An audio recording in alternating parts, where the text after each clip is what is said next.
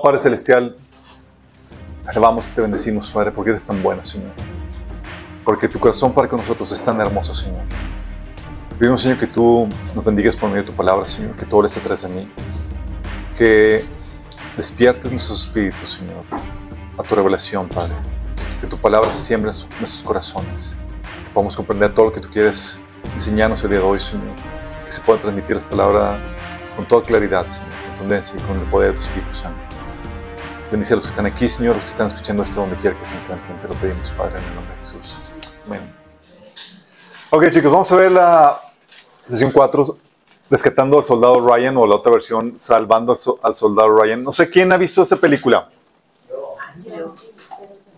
Sí. Pecadores. Ay, sí. Salió en 98, en el 98. Se transmite. Se, eh, la versión en español se llama Rescatando al Soldado Ryan o Salvando al Soldado Ryan, dependiendo de qué parte de, de Latinoamérica o, o país de habla hispana. Y recuerdo cuando yo la vi en el cine, eh, mi papá me llevó. Está sumamente sanguinaria, chicos. No es apta para niños. Aunque vamos a platicar el tema, por favor, no vayan a ser imprudentes en el sentido de que, ah, pues el pastor le recomendó, vamos a verla y poner a toda la familia a verla ahí. No. Muestran toda la cruda realidad de la, de la guerra. Está muy sanguinaria, muy cruenta en cuanto a eso. La escena de la playa. La escena de la playa de Norway está... No, no vamos a pasar la película. Y todo lo que cuesta a los hijos para que se dejen así. No. Está, está, muy, está, está muy fuerte la película, pero tiene una gran enseñanza. Tiene una gran enseñanza la, la- la película. Déjame explicarles un poquito la trama pa- para los que no lo han visto. Obviamente la película no es apta para niños. Y si eres adulto, aún así está, está fuerte, ¿sí? Pero la trama se encuentra contextualizada en el año 44, en pleno transcurso de la Segunda Guerra Mundial uno de los acontecimientos bélicos más importantes, impactantes y devastadores de todos los tiempos. Ahí un capitán recibe la orden de salvar la vida a un joven soldado a fin de que su madre no se quede sin hijos, porque recibió de jalón la noticia de que tres de sus cuatro hijos habían perecido en guerra, en batalla. Sí. Entonces el resto habían caído en combate y le quedaba uno y, ese uno estaba eh, perdido en batalla no saben dónde se encontraba. Y pues obviamente la idea era salvar tan siquiera a uno de sus hijos. Lo único que se sabe de él es que se lanzó tras las líneas de enemigas junto a su fiel escuadrón de paracaidistas, por lo que las pistas acerca de su paradero son realmente escasas, algo que complicará enormemente la misión de ir ahí y rescatarle, y rescatarle con vida. Esta película fue del cineasta Steven Spielberg y antepone la salvaguarda del núcleo familiar a cualquier prioridad. Qué fuerte. Rescatando a la familia. No importa que para rescatar a un único hijo haga falta que mueran mucho más si esto consuela a una, a una madre. Sí. Así el capitán eh, americano John Miller, que es el que encargado de dirigir la expedición, Tom Hanks, capitán Miller, convierte su búsqueda en una de sus prioridades y hace todo lo posible para lle- llevarle de vuelta a, su casa en Estados Unidos juntamente con su familia, al soldado Ryan. En esta misión en territorio francés se reconstruye el desembarco en Normandía. En medio de una verdadera masacre, el pelotón de Miller deberá rescatar, arriesgar su existencia con la finalidad de traer sano y salvo y de vuelta en casa a este soldado. Por el camino se pondrán a prueba el valor y, la lealtad de todo el escuadrón. Al final logran su cometido rescatar al soldado Ryan, aunque hayan terminado por dar su vida prácticamente todo el pelotón que fue a la misión. En su último aliento, el capitán Miller, porque estaba muriéndose al final, del, él termina, spoiler, termina muriendo, le dice al soldado Ryan, sé digno de esto, be worth it, sé digno de este sacrificio. Años después en la película tú ves a este soldado Ryan ya viejo visitando el panteón con sus hijos, sus nietos, y va a la tumba del capitán Miller y le dice, todos los, días, recuerdo lo que usted me dijo en el puente y he tratado de vivir la vida lo mejor que he podido. Ojalá haya sido suficiente. Al menos ojalá ante sus ojos sea digno de cuanto hicieron por mí. Sí. Todos los soldados, chicos, recursos y misión de guerra con tan solo, para tan solo rescatar a un soldado y salvar para su madre la vida de su hijo, que estaba destrozada por la pérdida de otros tres. Te muestra la guerra, esta película en toda su crudencia, en, en toda su crudeza, su crueldad, pero también el heroísmo para salvar a una sola persona, con tal de traer alivio al corazón de una madre que ha perdido a todos sus hijos. Pregunta aquí es, ¿por qué hablar de esta película? Vamos por la oveja perdida.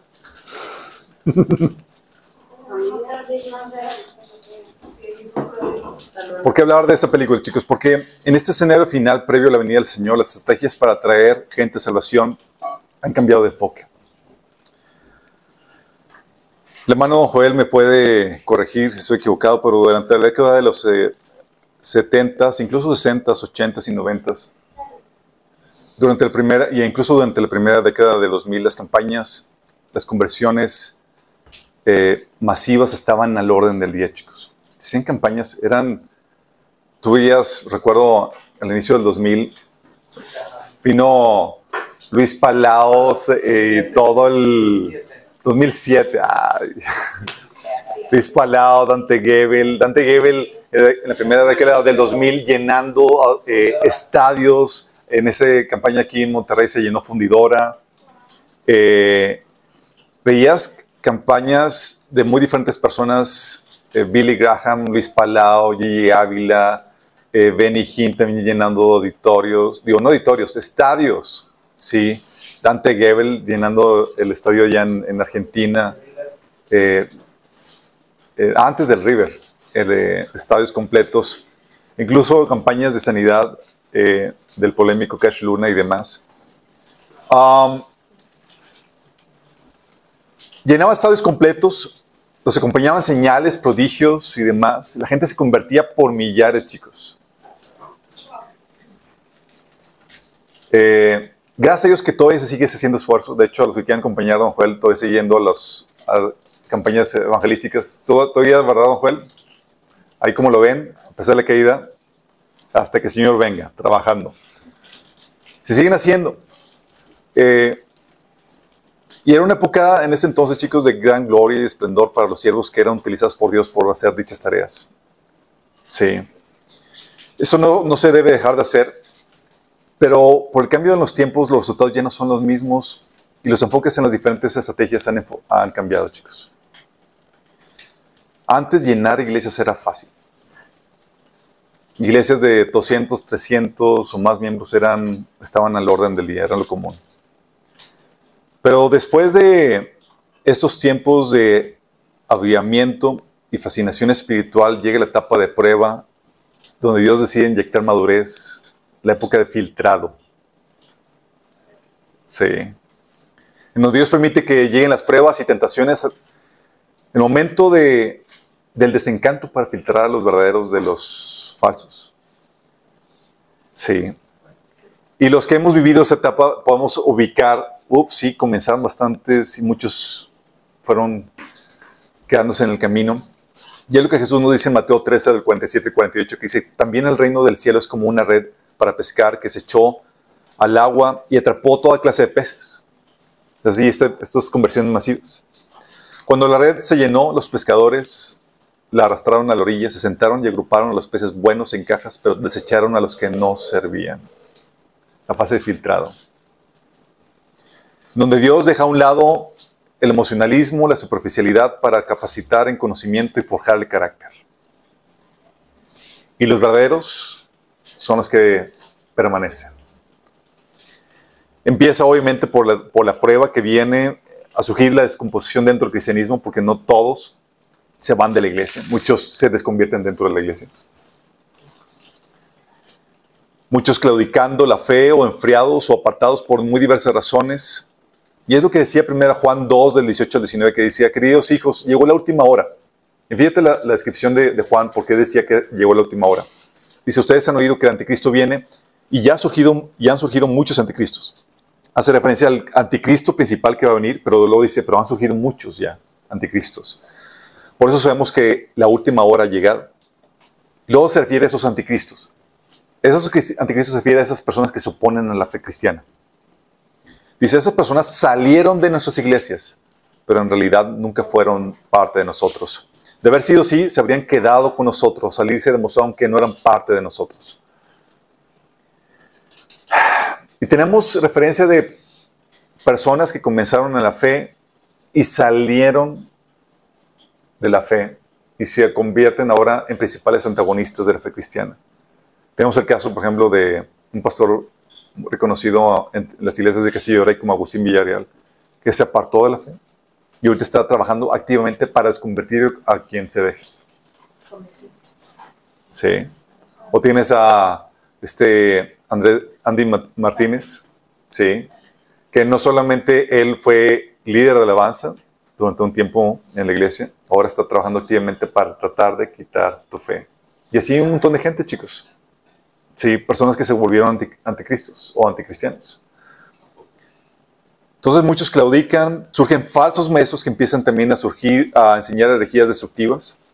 Segunda Juan 2.1 dice que en el pueblo judío hubo falsos profetas y también entre ustedes habrá falsos maestros que encubiertamente introducirán herejías destructivas al extremo de negar al mismo Señor que lo rescató.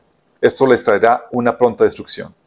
Fíjate cómo está hablando de esta descomposición que vendría no solamente por parte de la gente que se aparta, sino la gente que se queda introduciendo herejías destructivas.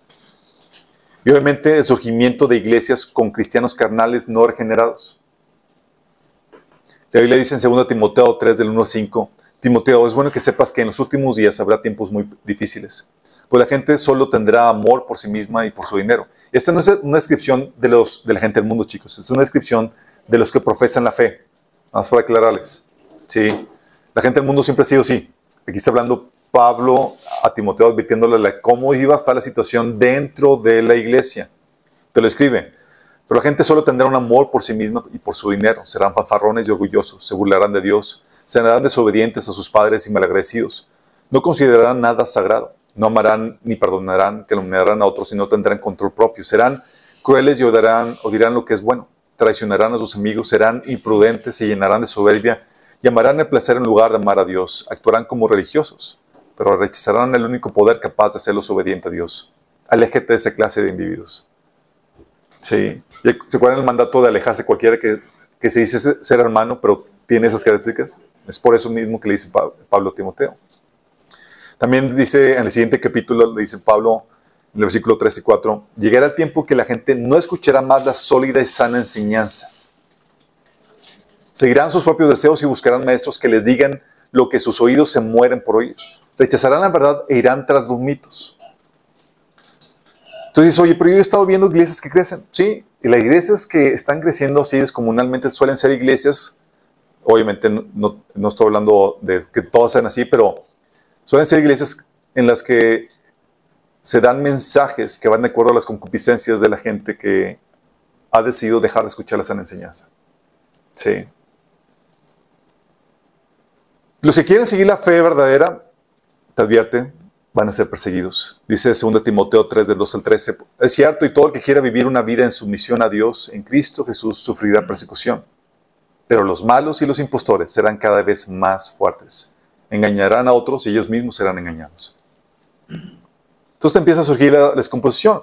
Al final, el grosso de la, de la cristiandad se termina uniendo a la infidelidad del mundo y a su rechazo a Dios, chicos. Eso ya lo saben, lo hemos visto en el taller de, de escatología. Las iglesias protestantes, chicos, uniéndose a la gran ramera. Por eso también en Apocalipsis 17, del 14 al 5, a la gran ramera, que sabemos que es el Vaticano, se le llama Babilonia la Grande, la madre de las rameras, o sea, hay rameritas. Ramerita. Hay niveles, sí. Y Apocalipsis te habla de esta infidelidad caracterizada por la apariencia, pero por una apariencia de vida, pero muerte espiritual.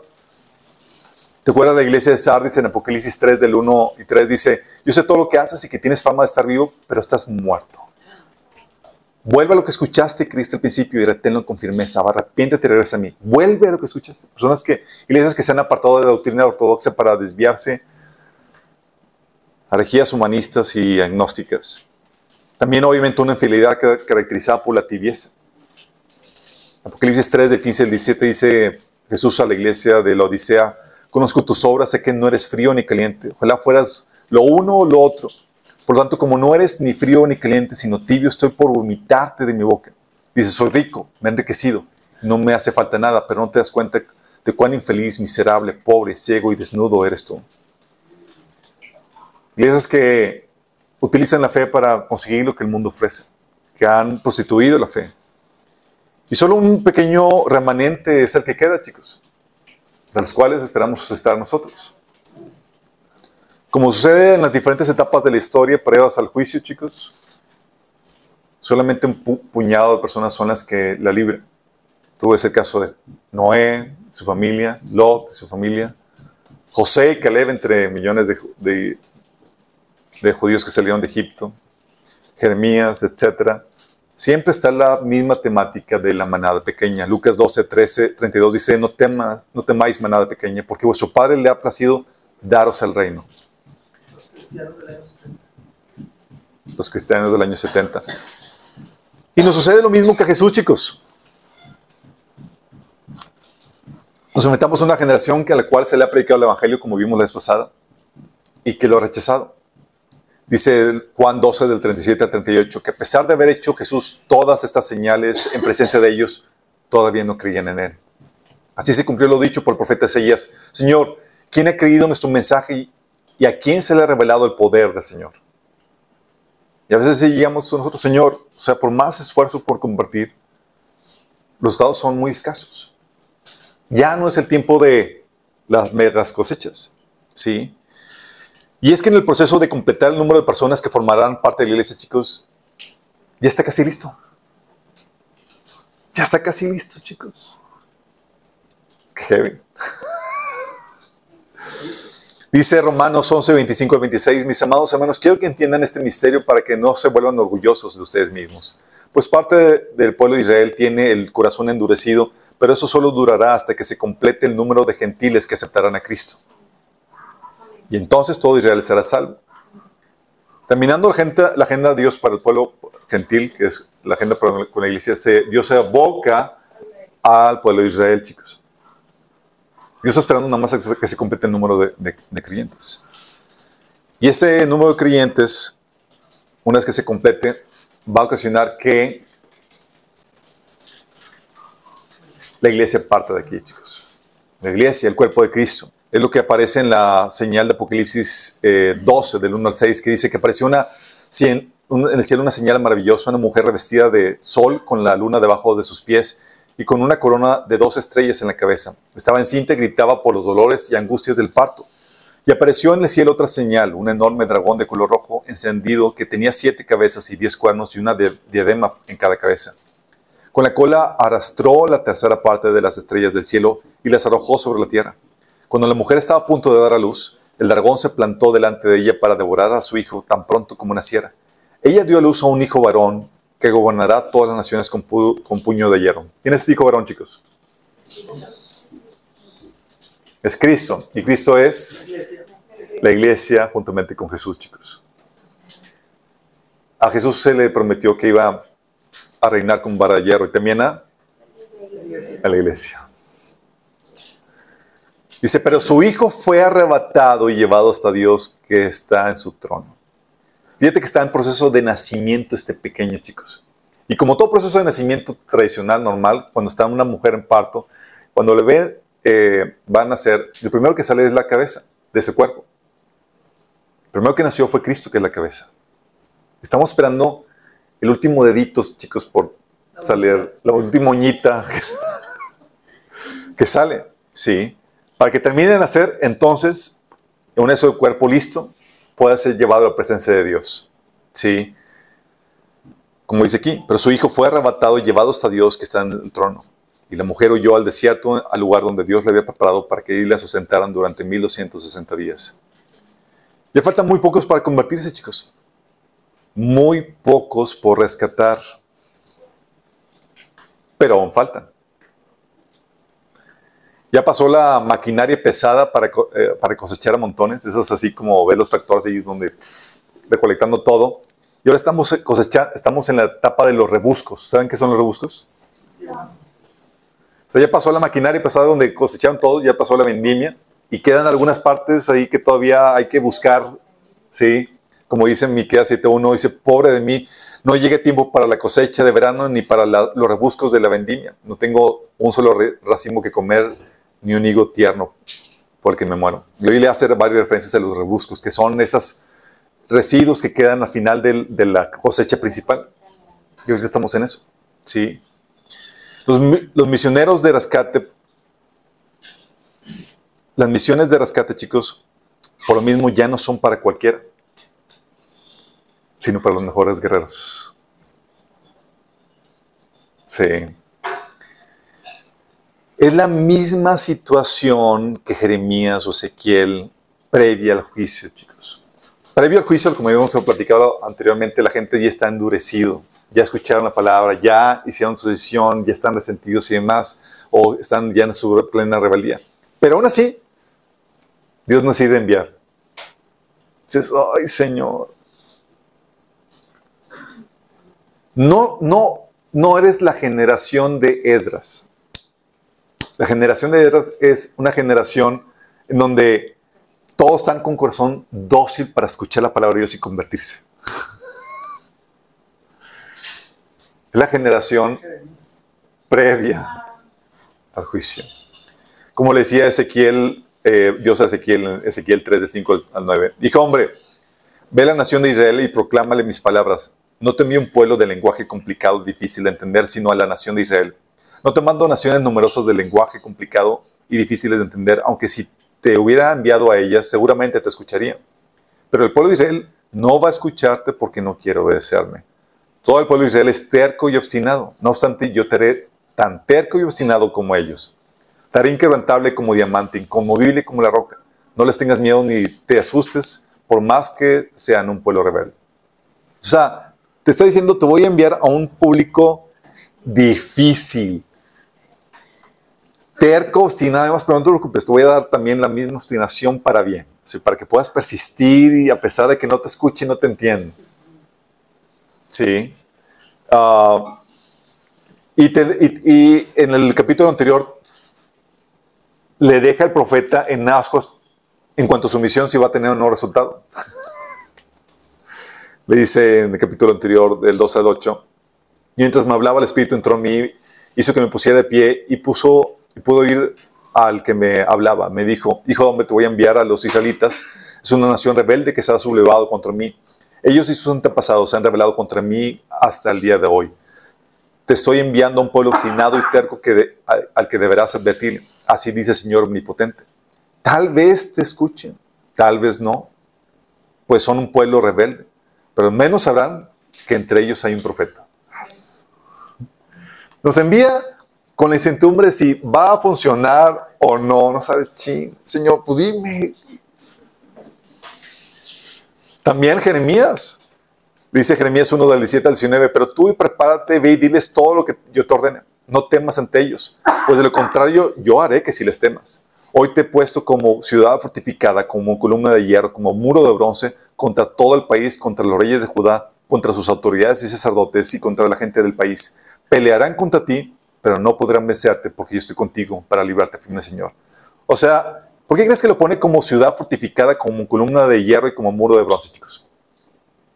Porque va a requerir una fortaleza tal para poder resistir la posición y la posición y el desagrado de toda la gente al que, a la que iba a predicarle. Y a pesar de que iban a ser tercos, iban a rechazar eso, Dios aún así los envía. ¿Por qué crees, chicos? Uno, como dice Ezequiel, para que sepan que hubo profeta en medio de ellos, pero también por causa de unos cuantos. Los rebuscos. acuerdas en los tiempos de apostasía de Israel, cuando estaba el profeta Elías y Eliseo?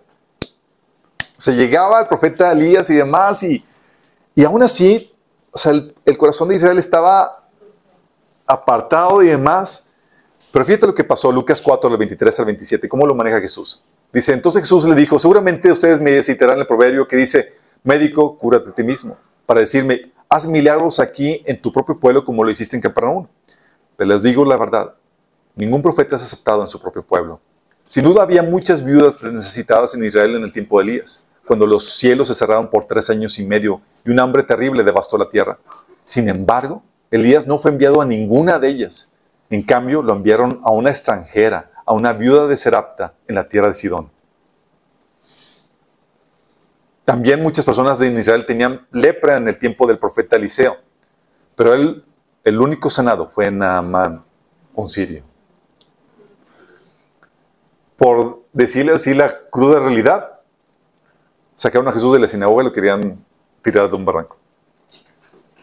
¿Por qué está diciendo esto? Está diciendo, ¿sabes qué? Aunque había muchas necesidades y demás, solamente fueron esos profetas enviados a unos cuantos elegidos. Una viuda, ¿sí? De Serapta, Sarepta, como se diga, y un sirio llamado Namán.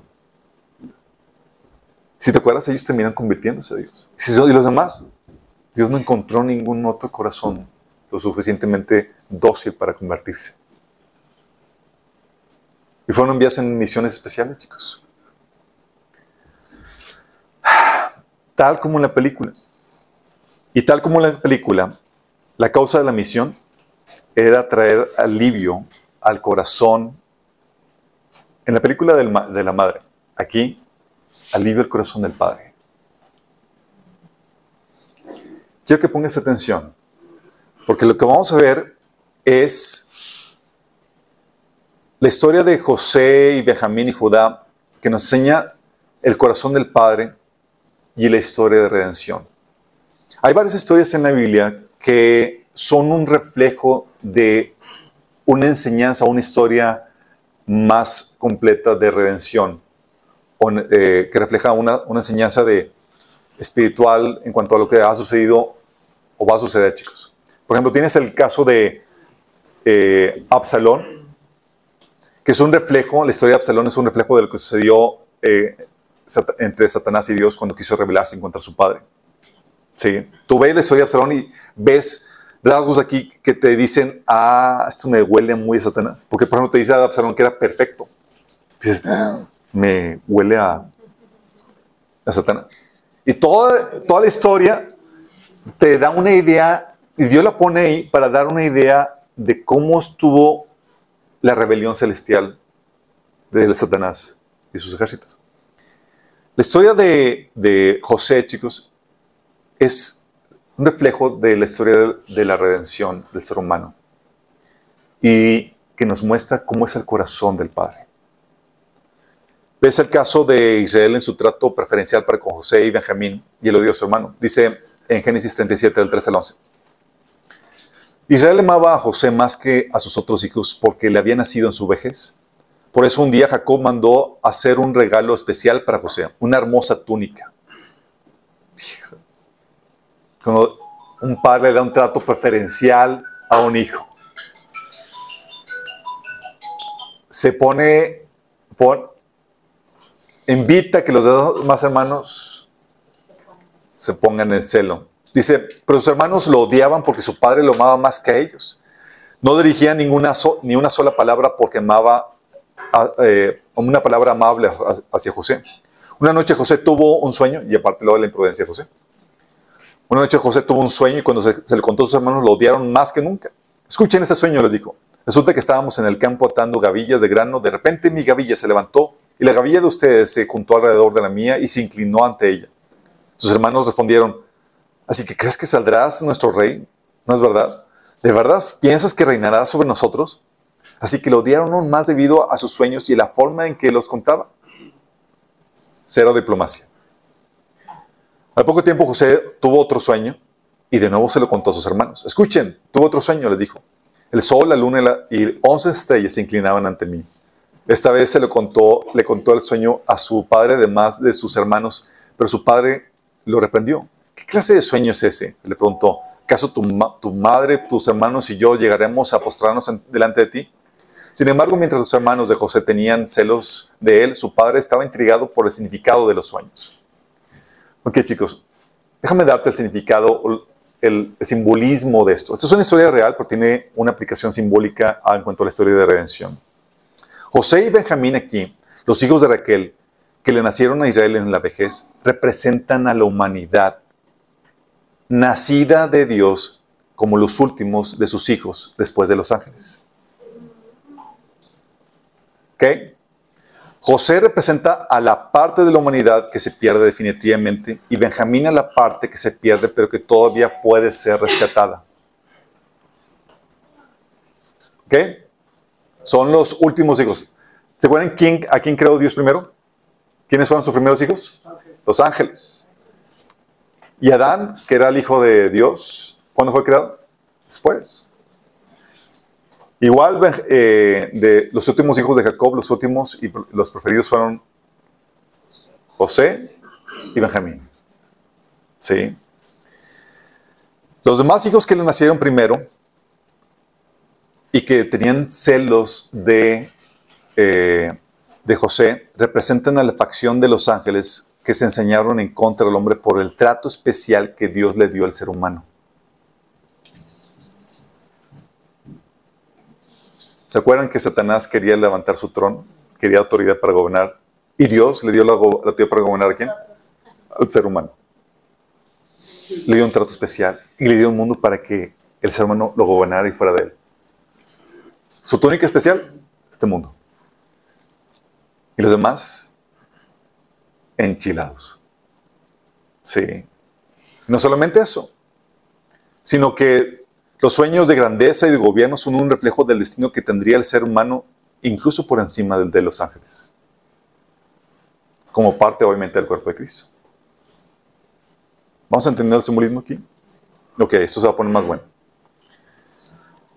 El intento de sus hermanos, obviamente, ves en la historia por matarlo, que termina en, que lo vendieran como esclavo. Dice en el versículo 18, cuando los hermanos de José vieron acercarse, lo vieron acercarse porque José era la mano derecha de su padre y fue encargarle que fuera a ver dónde estaban sus hijos, su, eh, el resto de sus hermanos cuidando las ovejas. Entonces fue, fue José a buscar a sus hermanos, ya se iban acercando y vieron a José que se acercaba de lo lejos. Dice, cuando los hermanos de José vieron, lo vieron acercarse, lo reconocieron de lejos. Mientras llegaba, tramaron un plan para matarlo.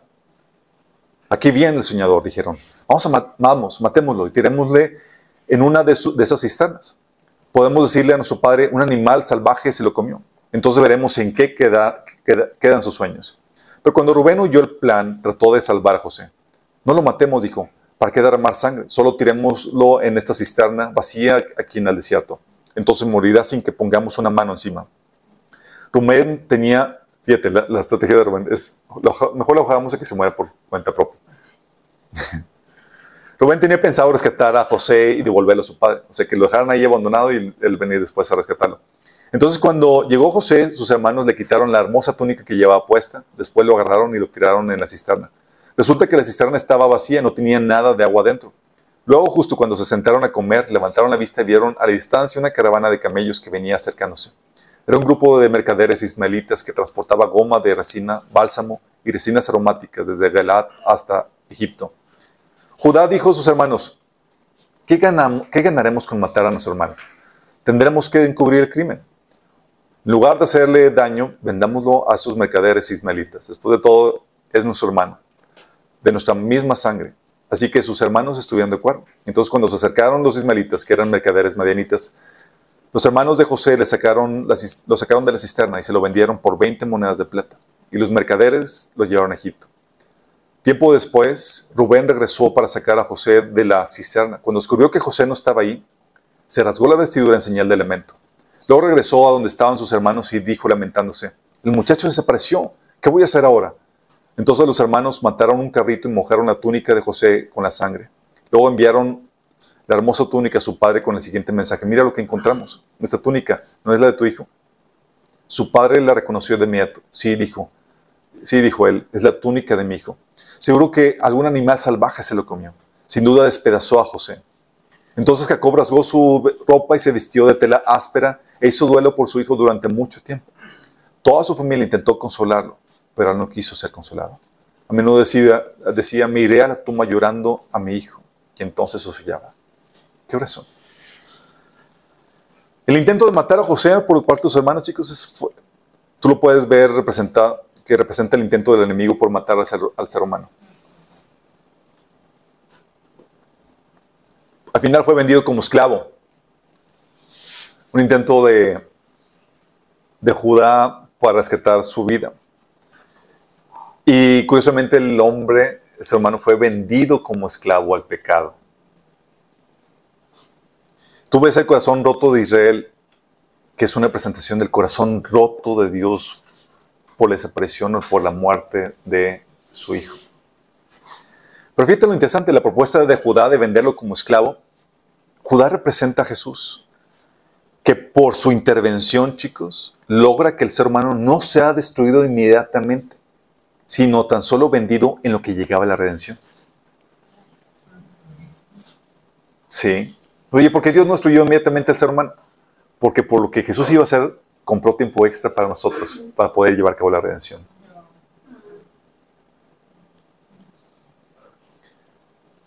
¿Ves entonces a José perdido? Pero Benjamín todavía pudiendo ser rescatado. Dice Génesis 42 del 35 al 38, después de su, de su primer, que después de su primer viaje por fueron por el hambre que se dio y demás, José ya había ocupado el cargo de liderazgo en Egipto y demás. Y tuvieron que, por el hambre, la familia de Israel tuvo que ir a Egipto en busca de comida. ¿sí? Y fueron por la comida, ahí este José lo reconoció, lo sopió y demás, dijo, oye, ¿tienen algún otro hermano? ¿Tienen algún otro, eh, tienen familia y demás? Y les platicaron que tienen un hermano menor que estaba al cargo de su papá y tenían un papá y les dijo que no podían volver si no traían a su hermano menor. ¿Sí? Y les puso el dinero de vuelta en los costales. Entonces, después de este primer viaje a Egipto, cuando comenzaron a vaciar sus costales, se encontraron con que la bolsa de dinero de cada uno estaba ahí. Esto hizo que ellos y su padre se llenaran de temor. Entonces Jacob, su padre, les dijo, ustedes me van a dejar sin hijos. O sea, ya no está con nosotros, Simeón tampoco está aquí, y ahora se quieren llevar a Benjamín, todo esto me perjudica. Pero Ben le dijo a su padre, yo me hago cargo de Benjamín, si no te lo devuelvo podrás matar a mis dos hijos. Mi hijo no se irá con ustedes, replicó Jacob. Su hermano José ya está muerto y ahora solo él me queda. Si le llega a pasar una desgracia en el viaje que van a emprender, ustedes tendrán la culpa de que este pobre viejo se muera de tristeza. ¿Qué te eso?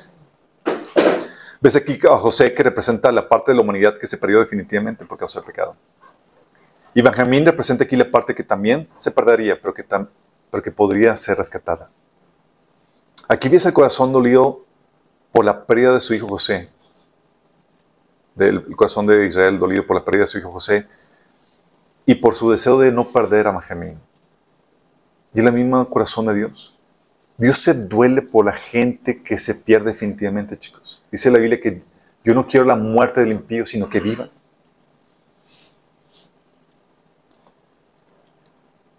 Ves también la historia de José que iba a ser perdido, pero Benjamín todavía, eh, que eh, José estaba perdido, pero Benjamín todavía podía ser rescatado. Tuvieron que regresar por más comida. Y Judá dice en el capítulo 43 del 8 al 10, Judá le dijo a su padre Israel, bajo mi responsabilidad envía al muchacho y nos iremos ahora mismo para que nosotros y nuestros hijos podamos seguir viviendo. Yo te respondo por su seguridad. A mí me pedirás cuenta si no te lo devuelvo sano y salvo. Yo seré culpable ante ti por toda por toda la vida. Si no nos hubiéramos demorado tanto, ya habríamos ido y vuelto dos veces. Aquí ves a Judá, que representa a Jesús recibiendo el cometido de traer a Benjamín sano y salvo de vuelta, chicos. Ese Benjamín somos tú y yo. ¿Se van captando la...? Sí. Y luego ves el clímax de la historia. Cuando Judá pone su vida para rescatar a su hermano. Total, regresan a pedir comprar comida y eh, este José les pone, pone su copa en el costal de comida de su, del hermano menor de Benjamín. Van, lo persiguen, persiguen a los hermanos y les acusan de haber robado la copa y dice, ellos aseguran que no, tiene, que no son culpables de nada. Dice él, el, el que cuente la, aquel en que encuentre la copa va a ser eh, esclavo de, de José. Obviamente no saben que era José. Total que le encuentran a Benjamín. Y todos se rasgan las vestiduras al ver que su hermano menor, el amado de su padre, iba a estar como cautivo. Entonces se regresan al palacio. Dice José, al palacio para interceder ahí con este José. Dice, José todavía estaba en su palacio cuando Judá y sus hermanos llegaron. Entonces se postraron en el suelo delante de él. ¿Qué han hecho ustedes? reclamó José. ¿No saben que un hombre como yo puede predecir el futuro? Oh, mi señor, contestó Judá, ¿qué podemos responderle? ¿Cómo podemos explicar esto? ¿Cómo podemos probar nuestra inocencia? Dios nos está castigando por nuestros pecados. Mi Señor, todos hemos regresado para ser sus esclavos, todos nosotros, no solo nuestro hermano que tenía la copa en su costal. No, dijo José, yo jamás haría algo así. Solo el hombre que robó la copa será mi esclavo. Los demás pueden volver en paz a la casa de su padre. Entonces Judá dio un paso adelante y dijo, por favor, mi señor, permite que su siervo hable tan solo unas palabras. Le ruego que no se enoje conmigo, a pesar de ser usted tan poderoso como el faraón mismo. Mi señor anteriormente nos preguntó a nosotros, sus siervos, ¿tiene un padre o un hermano? Y nosotros respondimos, sí, mi señor, tenemos un padre que ya es anciano y su hijo menor le nació en la vejez. Su hermano de, su hermano de padre y madre murió y él es el único hijo que queda de su madre y su padre lo ama mucho. Usted nos dijo, tráiganlo aquí para que lo vea con mis propios ojos. Pero nosotros le dijimos a usted, mi señor, el muchacho no puede dejar a su padre porque su padre moriría. Pero usted nos dijo, a menos que su hermano venga, a, su hermano menor venga con ustedes, nunca más volverán a ver mi rostro. Entonces regresamos a casa de su siervo, nuestro padre, y le dijimos lo que usted nos había dicho. Tiempo después, como, cuando él nos dijo que regresáramos y compráramos alimento, le respondimos, no podemos ir a menos que permita que permitas que nuestro hermano menor nos acompañe. Nunca llegaremos a ver el rostro del hombre a menos que nuestro hermano menor esté con nosotros. Entonces mi padre nos dijo, como ya saben, mi esposa tuvo dos hijos. Uno de ellos se fue y nunca más regresó. Sin duda fue despedazado por algún animal salvaje y no he vuelto a verlo. Si ahora alejan de mí a su hermano y él sufre algún daño, ustedes mandarán a la tumba a este hombre entristecido y canoso. Ahora pon atención. Dice, y ahora, mi señor, no puedo regresar a la casa de mi padre sin el muchacho. La vida de nuestro padre está ligada a la vida del muchacho. Si nuestro padre ve que el muchacho no está con nosotros, morirá. Nosotros, sus siervos, ciertamente seremos responsables de haber enviado a la tumba a este hombre entristecido y canoso. Mi señor, yo le garanticé a mi padre que me haría cargo del muchacho y le dije que si no lo llevaba de regreso, yo, me, yo cargaría con la culpa para siempre. Por favor, mi señor, permite que yo me quede aquí como esclavo en lugar del muchacho y deje que el muchacho regrese con sus hermanos. Pues, ¿cómo podría regresar y ver a mi padre si el muchacho no está conmigo? No podría soportar la angustia que le provocaría, la le provocaría mi padre. El hijo que, que se había perdido, chicos, Judá lo había traído de vuelta a su padre. Cristo representa a Cristo efectuando rescate por salvar al amado de su Padre. Nosotros, poniendo su vida para ello. Todo para traer alivio y consuelo al corazón de su Padre. El corazón de Dios estaba desgarrado por nosotros. Y Jesús sabía el corazón de su Padre, sabía la tristeza quiso traer alivio al corazón de su Padre. De hecho, si sabías, Benjamín originalmente fue llamado Benoni por Raquel, su madre, que significa hijo de mi tristeza. Sin embargo, el padre, su padre Israel, llamó al niño Benjamín, que significa hijo de mi mano derecha. Y en eso nos hemos convertido en Cristo Jesús. Por esta obra de redención a favor de Benjamín, Judá fue escogido para ser linaje de Cristo, chicos. Le dice Judá le dice eh, Israel a, Judá, tú Judá serás alabado por tus hermanos, dominarás a tus enemigos y tus propios hermanos se inclinarán ante ti. Mi hijo Judá es como un cachorro de león que se ha nutrido de la presa. Se tiende al acecho como león, como leona que nadie puede, se atreve a molestar. El cetro no se apartará de Judá, ni de entre sus pies el bastón de mano, hasta que llegue el verdadero rey, quien merece la obediencia de los pueblos.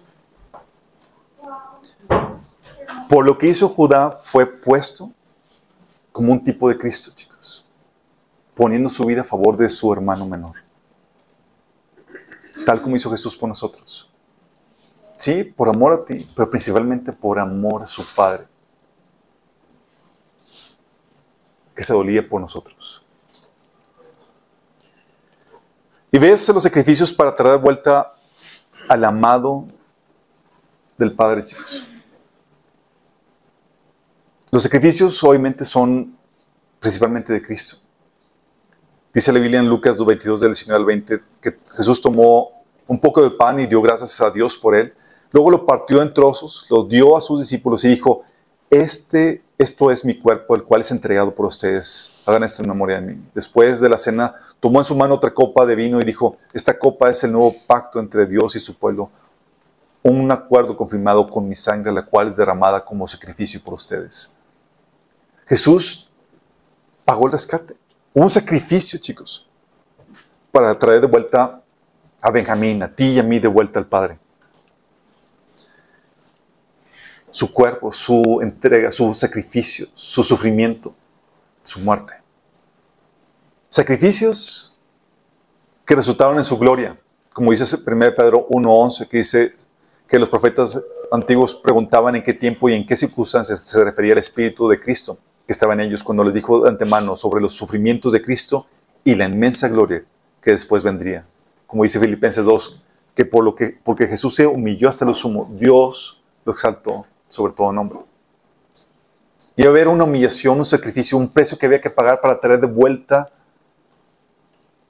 aquel hijo que se había perdido, pero que todavía puede ser rescatado. Y Jesús pagó el precio.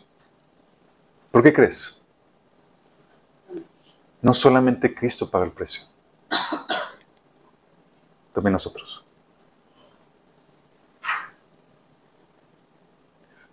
Dice Colosenses 1:24, ahora me alegro en, mis, en medio de mis sufrimientos por ustedes y voy completando en mí mismo lo que falta de las aflicciones de Cristo en favor de su cuerpo, que es la iglesia. Fíjate cómo está hablando de que está completando los sufrimientos de Cristo. Porque tú lo uniste con Cristo, chicos, tú unes en su misión, en su tarea, en su sufrimiento. Y al igual que Cristo, que sus sufrimientos fueron lo que causó su gloria, los sufrimientos que nosotros padecemos por la causa de Cristo, para a favor del cuerpo de Cristo, de salvar a los que faltan, son nuestra gloria. Dice 1 Pedro 4:13 que al contrario, alégrense de tener parte en los sufrimientos de Cristo para que también sea inmensa su alegría cuando se revele la gloria de Cristo. ¿Qué sacrificios? Sacrificios, chicos.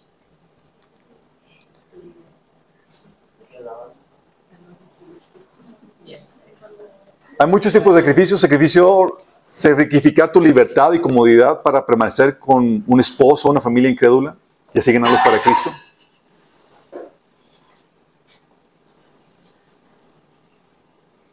1 Corintios 7, del 12 al 16, dice Pablo, además a los demás les digo yo, no es un mandamiento del Señor.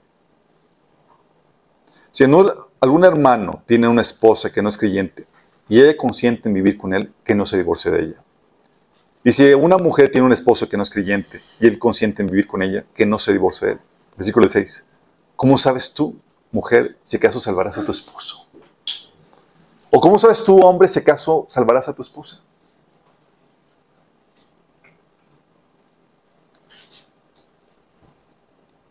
Hay muchos que tienen que tolerar vivir con una, una familia incrédula, aunque pudieran ya independizarse, por causa del testimonio que, que están realizando entre ellos. Hay veces que están personas que están con un esposo incrédulo o con un esposo incrédulo del cual se podrían incluso divorciar legítimamente, pero no lo hacen para rescatar al cónyuge. Jesús ya pagó un precio. Pero igual que la película, chicos, el comandante Miller no iba solo, iba con un batallón. Nosotros somos el batallón que también paga el precio. Dice Pablo en 1 Corintios 9, del 19 al 23, aunque soy libre respecto a todos, de todos me he, hecho esclavo para ganar a tantos como sea posible. Se perdió su libertad, pagando el precio.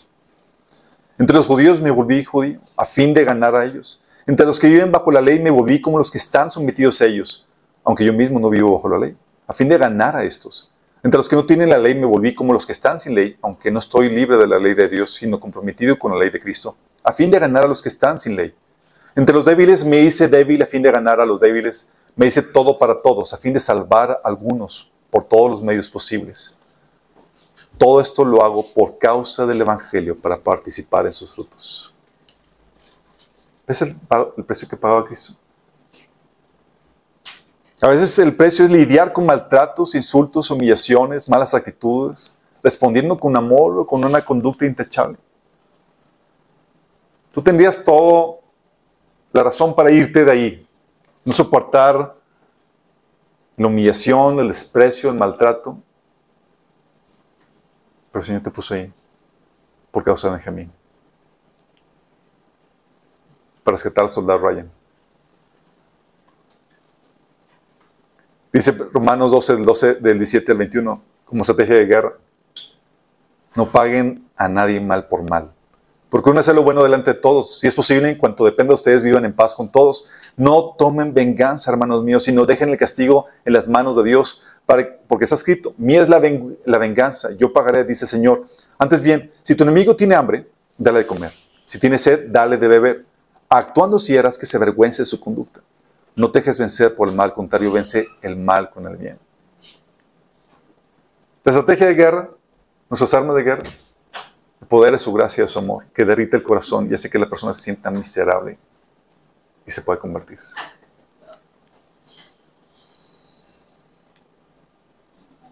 Mateo 5 del 43 al 48, que dice Jesús, has oído la ley que dice ama a tu prójimo y odia a tu enemigo, pero yo digo, ama a tus enemigos, ora por los que te persiguen. ¿Por qué haríamos eso? Porque son los Benjamín que todavía se pueden rescatar. Y más que tu comodidad, es el corazón de tu Padre que se duele por ellos. Ora por los que te persiguen. De esa manera estarás actuando como verdadero hijo de tu Padre que está en el cielo.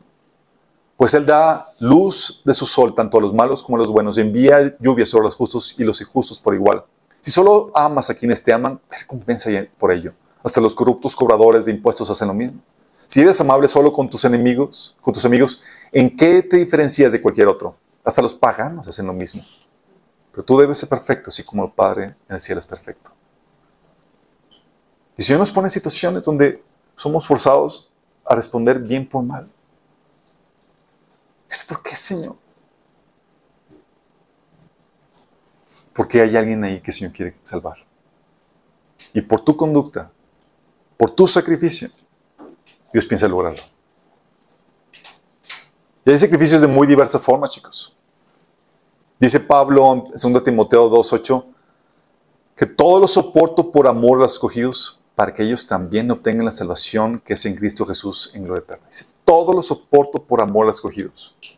Pablo tenía en su corazón la carga de su Padre Celestial y estaba dispuesto a sacrificarse, a pagar el precio, así como lo hizo Jesús, para ir por aquellos que faltan. Sacrificios de muy diversa índole. Pablo estaba aquí en la cárcel pagando un precio para llevar el Evangelio a los que faltan. No escuché a un pastor de Cuba que lo arrestaron y él estuvo ahí haciendo trabajos eh, forzados con muy poca comida, todo flaco y demás, trabajando arduas horas y, y le decía a la gente con la que estaba con él, uh, tu Dios permitió que te, que te eh, apresaran, ¿dónde está tu Dios que, que te, eh, para salvarte y que te haya mandado aquí? Dijo, no, mi Dios está aquí me mandó aquí por ti para compartirle el evangelio y salvarte. Y él estaba consciente de la tarea y de la misión. Pero cuando tú, no estás consciente de la misión, tú resientes. Te pones, Señor, en la misión para que rescates a Soldado Ryan y tú estás con otra agenda.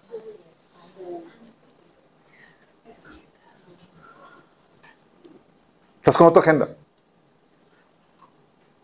hay gente que Dios permite que padezca cárcel, otros que pierdan su privacidad, otros que pasen arduos trabajos, cansancio, sacrificios económicos, sacrificios de carrera o profesión, otros que tengan que pagar el precio estudiando, capacitándose, en vez de, distraerse, de relajarse, ching, tengo que avanzar los estudios.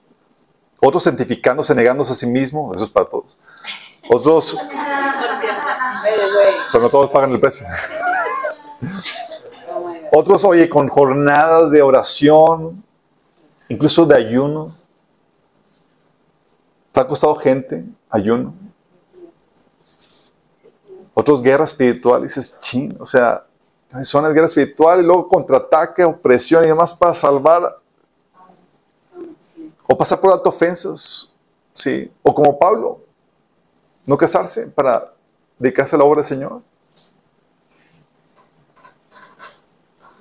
Al unirte a Cristo te unes a su misión para rescatar a Benjamín.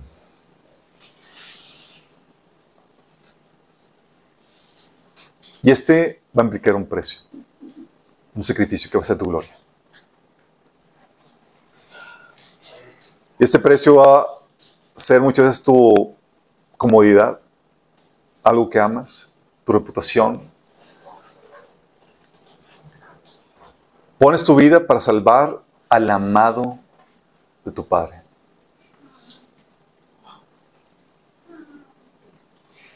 Sí, tú sabes que no puedes dejar a Benjamín ahí. Y vas a poner tu vida. No serán muchos, chicos, pero son misiones especiales por los que faltan. La gloria ya no es la multitud, sino la dificultad de la misión. No es que ganaste la mega batalla, es aquí una misión especial para ir por ese amado. Por estas misiones, como ahora se escogen, la gloria está en la dificultad de la misión, la cual requiere que estés capacitado. No es para cualquiera. Santificado, con carácter, obediencia desarrolladas. 2 Timoteo 2.21 dice que si alguien se mantiene limpio, llegará a ser un vaso noble, santificado, útil para el Señor y preparado para toda buena obra. Con conocimiento. Él dice que toda escritura es inspirada por Dios y útil para enseñar, reprender, corregir y para instruir en justicia, a fin de que el siervo de Dios esté enteramente capacitado para toda buena obra. No todos tienen el, tienen el conocimiento, chicos.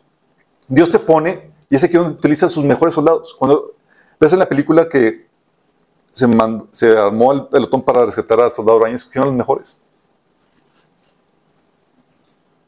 ¿Por qué? Porque va a aplicar una guerra. Cuando vas y te lanzan a la guerra para ir a rescatar a la persona, o sea, no es un. Entras al campo enemigo. Y hay contraataque. Ves en la película están los alemanes y tienes que surtirlos, eh, sortear, esquivar los peligros y saber cómo contrarrestarlos. Y lo mismo sucede con nosotros, chicos. Lo mismo sucede. Opresión, tentación, o sea, batalla. Tienes que saber pelear. Batallas que tú no venzas, porque no eres un, porque resulta que eres un soldado chambón.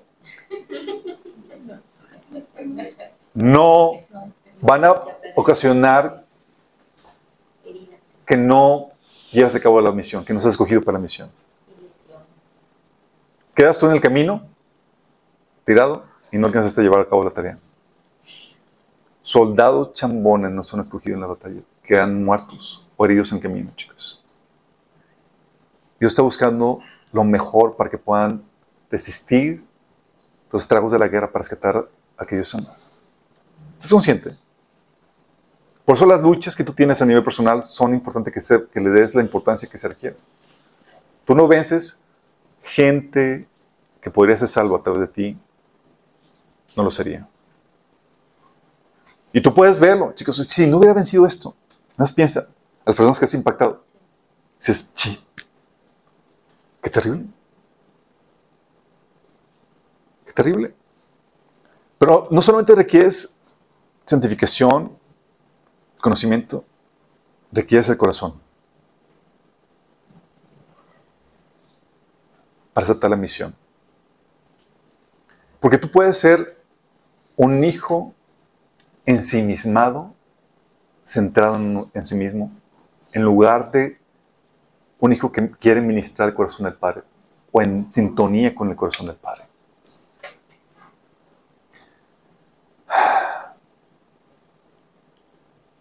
El Padre Celestial vio nuestra desgracia, nuestra problemática, y Jesús levantó la mano para ministrar el corazón del Padre. Y Dios quiere que tú te pongas en sintonía con Él. Que no seas como el hijo que resintió la redención de su hermano. ¿Se acuerdan como el hijo pródigo? Que regresó a casa después de haber esparfarrado todo. Dice en Lucas 15 del 20 al 32 que todavía está lejos. Cuando su padre lo vio y se compadeció de él, salió corriendo a su encuentro, lo abrazó y lo besó. El joven dijo, papá, he pecado contra el cielo y contra ti ya no merezco que se, que se me llame tu hijo. Pero el padre ordenó a sus hijos, pronto, traigan lo mejor, la mejor ropa para vestirlo, pónganle también un anillo en el dedo y sandalias en los pies. Traigan el al ternero más gordo y mátenlo para celebrar un banquete. Porque este hijo mío estaba muerto, pero ahora ha vuelto a la vida. Se ha perdido, pero ya lo hemos encontrado. Así que empezaron a hacer fiesta. Mientras tanto, el hijo mayor estaba en el campo. Al volver, cuando se acercó a la casa, oyó la música del baile. Entonces llamó a uno de los siervos y le preguntó qué pasaba. Ha llegado tu hermano, respondió, y tu papá ha matado al ternero más gordo porque ha recobrado a su hijo sano y salvo. Indignado, el hermano mayor se negó a entrar. Así que su padre salió a suplicarle que lo hiciera. Pero le contestó, fíjate cuántos años te he servido sin desobedecer jamás tus órdenes y ni un cabrito has dado para celebrar una fiesta con mis amigos. Pero ahora llega este hijo tuyo que ha despilfarrado la fortuna con prostitutas y tú mandas matar en su honor al ternero más gordo. Hijo mío, le dijo su padre, tú siempre estás conmigo y todo lo que tengo es tuyo. Pero teníamos que hacer fiesta y alegrarnos porque este hermano tuyo estaba muerto, pero ahora ha vuelto a la vida y se ha perdido, pero ya lo hemos encontrado. ¿Sí te das cuenta? Tienes un hermano que estaba en completa, en otra sintonía. Y a veces pasa con nosotros porque a veces a quien Dios te pone a salvar, eh, te, pone la misión para rescatar, es esa persona odiosa que te hace la vida de cuadritos. Esa persona que te hizo una agachada. Esa persona que te critica y demás. Y dan ganas de, ya, rúmbale. Que se lo lleva. ¿A poco no? Y actuamos como este hermano, no tenemos el corazón sintonizado con él, el Padre. Y decimos, mira Señor, todo lo que me, o sea, mi herencia, mi comodidad, todo lo que me está quitando de reputación, y tú y la piti y con todo lo que da.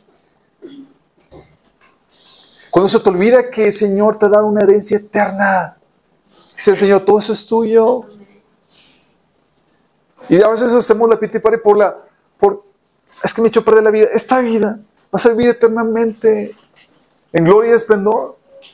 ¿No podrías tú, a cambio, tomar la misión de tu Padre Celestial para rescatar a aquel que está cautivo del enemigo?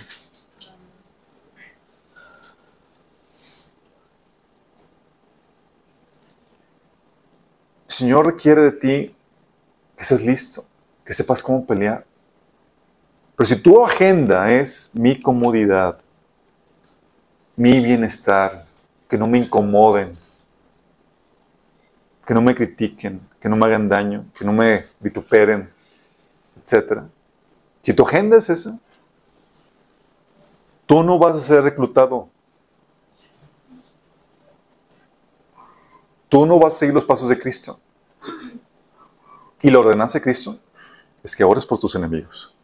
Te quieren listar en esa batalla por el soldado Ryan. Que respondas con bien el mal, porque Él te quiere enlistar para salvar el corazón que se ha desviado. Para requerir carácter, sí, santificación, conocimiento, pero el corazón para aceptar la misión de tu Padre Celestial.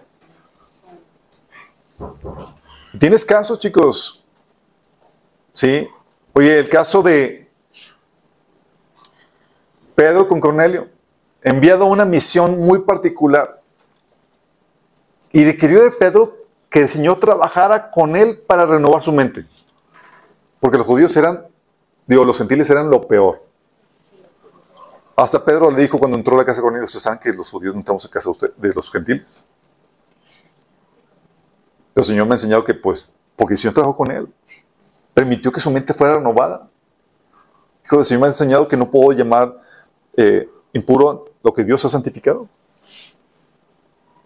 Y muchas veces, por no estar preparados, por no tener la mente correcta, el conocimiento correcto, dejamos pasar, no estamos listos para entrar a la misión del Señor. ¿O te acuerdas Jesús con los gadarenos? Jesús dice en la Biblia que vio la multitud que lo rodeaba y dio la orden de pasar al otro lado del lago. Dejó las multitudes, todos, que vamos al otro lado. Señor, ¿qué? Vamos. Y dejó toda la multitud para ir en busca de dos endemoniados. Dos endemoniados. Y tiene que ser liberación. Tiene que, que tener respuestas para ayudarla con esa situación, chicos. Sí. Tiene que estar capacitado para eso. Y tú tienes que estar capacitado para eso. ¿O te acuerdas el caso de Jesús cuando se encontró a la samaritana? Dice la Biblia ahí que Jesús salió de Judea y se fue a, una, otra vez a, Galilea. Y le, le era necesario pasar por Samaria. Vino pues a una ciudad de Samaria llamada Sicar junto a la heredad que Jacob dio a su hijo José. Y estaba ahí el pozo de Jacob. Entonces Jesús, cansado del camino, se sentó así junto al pozo. Tú y estaremos repelando, Señor, ¿por qué un burrito, Señor? El solezazo, cansado, me tienes aquí haciendo tu obra en pésimas condiciones, Señor. En vez de discernir las citas divinas en las cuales Dios te quiere meter. A ver, Señor, me tienes aquí en este. ¿A quién tenemos que rescatar? ¿Qué, hijo tuyo tenemos que salvar? Recuerdo un episodio donde el carro se me echó a perder. Y estoy consciente que Señor, bueno, no es de este episodio, otro episodio de antes, porque ahorita está, ahorita está Oye, fuimos a dejar a unos amigos al aeropuerto y regreso, ya, no quiso andar. Y yo, ching. Y, yo pude haberme quejado. Digo, Señor, mm, aquí tienes, me estás enlistado, enlistando para compartirle a alguien a quien. Entonces llega el de la grúa. La grúa resulta que era un hijo pródigo que se había apartado al Señor se le comparte el Evangelio, regresa a Cristo. Y en vez de quejarme por la descompostura del carro, por la situación que está, era estar consciente, reconocer las circunstancias, no ser víctima y estar atento a las citas divinas que Dios quiere ponerte para enlistarte la misión que Dios quiere hacer contigo. Pero muchas veces, como tenemos la agenda equivocada de mi comodidad, estás con receptivo al Señor. Es que, Señor, ¿por qué permites esto? Y demás, el Señor, ¿no estás viendo? Gente perdida que puedes aquí compartir.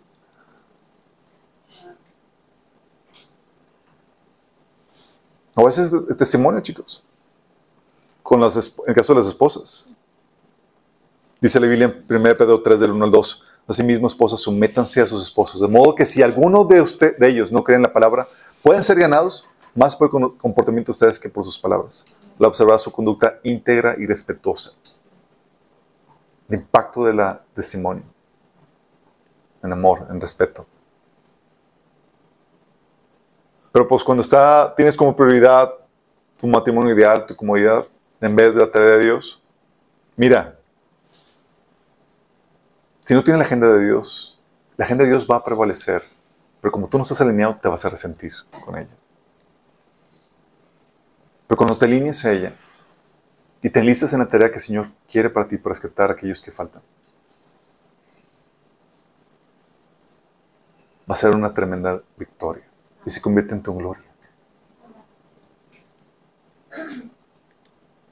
Ahora, si tú eres el soldado rescatado,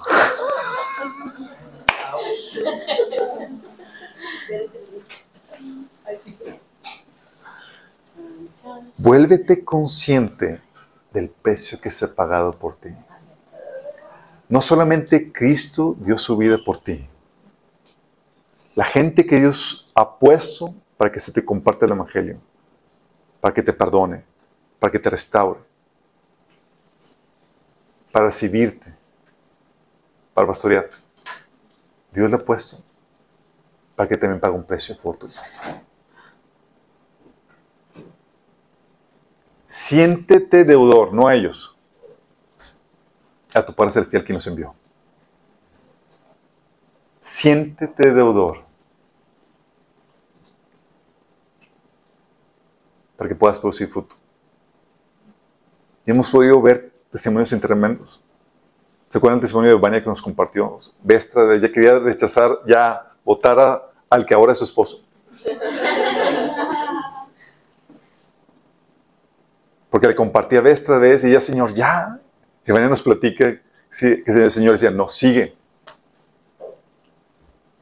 Y soportando eh, desprecios, soportando humillación y demás. Todo por, porque se puso en sintonía con el corazón del Padre. Quien, le, quien por amor a Él la llevaba a persistir.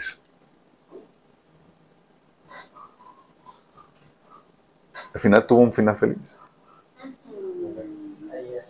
Tú no sabes el ejemplo, lo que va a producir. Dices, ojalá sea así siempre. No sabemos. Sí. Pero estamos en busca de los rebuscos. Aquellos que faltan, chicos. Solamente faltan unos cuantos. Y se requiere un pelotón valiente, capacitado y con el corazón en la misión para ir por ellos.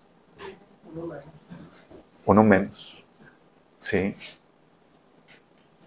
Tal vez no estamos en el tiempo de, de, que miles se conviertan a la vez como esas campañas. Pero estamos, el Señor te va a enviar Así como envió Pedro con, ve con, sí, te va a enviar con el poseído. y te va a llevar que pagues un precio por ellos. Porque con nosotros se va completando los sufrimientos del cuerpo de Cristo. Los sufrimientos de Cristo a favor de su cuerpo.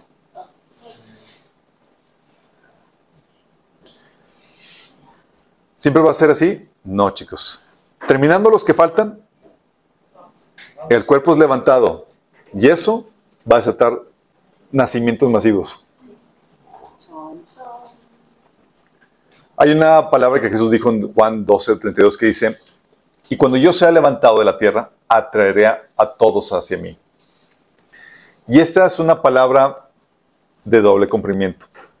Jesús estaba hablando de cuando fuera levantado en la cruz. Pero Jesús también está hablando de cuando su cuerpo fuera levantado al cielo la iglesia. Porque cuando eso suceda, chicos, miles van a venir a los pies de Cristo, chicos. Ahorita estamos en la época de rebuscos, donde estamos, hay, alguien así dispuesto. Pero cuando nos vayamos, ¿dónde estaban aquellos que nos compartían? ¿Dónde está la caja del kit de rapto que dejaron? Cuando sean levantados esa referencia de Apocalipsis 2.15 que dice, 12.15 que dice, ella dio luz a un hijo varón que gobernará todas las naciones con puño de hierro. Pero su hijo fue arrebatado y, llevado hasta Dios o levantado hasta Dios que está en su trono. Cuando fue llevado. Cuando sucede eso, va a aparecer lo de Apocalipsis 7, del 9 al 10, que dice, después de esto vi una enorme multitud de todo pueblo, toda nación, tribu y lengua, que era tan numerosa que nadie podía contarla. Estaban de pie delante del trono y delante del cordero, vestían túnicas blancas y tenían en sus manos ramas de palmeras, y gritaban con gran estruendo, la salvación viene de nuestro Dios que está sentado en el trono y del cordero. Y al igual que el avivamiento que vino después de la muerte de Cristo y su ascensión, chicos, con el Pentecostés, así va a suceder con la iglesia cuando sea levantada. El Espíritu va a estar muy activo aquí en la tierra, chicos, salvando millones. Y va a estar, va a ser el regocijo para los que se, los que se quedan aquí. Ahorita nos, toca el trabajo, la chamba difícil.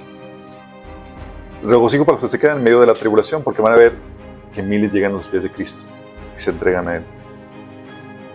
Y hay gozo en el cielo cuando se entregan a Él. Ese regocijo obviamente no lo quieres ver. Pero ahorita nos tocó hacer la, chamba difícil. Buscar a los que faltan. Y si no te quieren listar. ¿Estás listo? El Señor quiere poner que quieren estar para rescatar al soldado Ryan. Va a implicar que pagues un precio. Así como Jesús sufrió para salvarnos, que tú también pagues un precio y completes los sufrimientos de Cristo a favor de su cuerpo. Oramos. Amado Padre Celestial, Señor, enos aquí. Envíanos. Envíame a mí, Señor. Señor, queremos ser verdaderos adoradores que ministran tu corazón, Señor. Queremos sintonizarnos con aquello que te carga, aquello que te duele, Señor. Así como Judá se compadeció del corazón de su papá, que se dolía por Benjamín, Señor, al punto de dar su vida para rescatarlo. Que nosotros podamos ser como Él, Señor. Que podamos escuchar el gemir, el lamento, Señor, que surge de tu corazón a favor de aquellos que están perdidos, Señor. Que podamos estar dispuestos a sacrificar, Señor, nuestra comodidad, nuestra economía, lo que sea que fuere, Señor, con tal de traer a aquel a quien tú amas, Señor. Ayúdanos a pagar el precio, Señor. Prepáranos, capacítenos para la guerra, Señor, que podamos ser diligentes con las luchas que tenemos en el día a día, Señor. Conscientes de que de ellas, de que venzamos, Señor, en esas batallas personales, va a depender que seamos enlistados, Señor, en esta misión que tú tienes, Señor, para nosotros. Ayúdanos, Señor, a despreciar, Señor, los vituperios, de sufrimiento, Señor. Ayúdanos a poner la mirada puesta en la recompensa que vendrá después de ellos. Te lo pedimos, Padre, en el nombre de Jesús.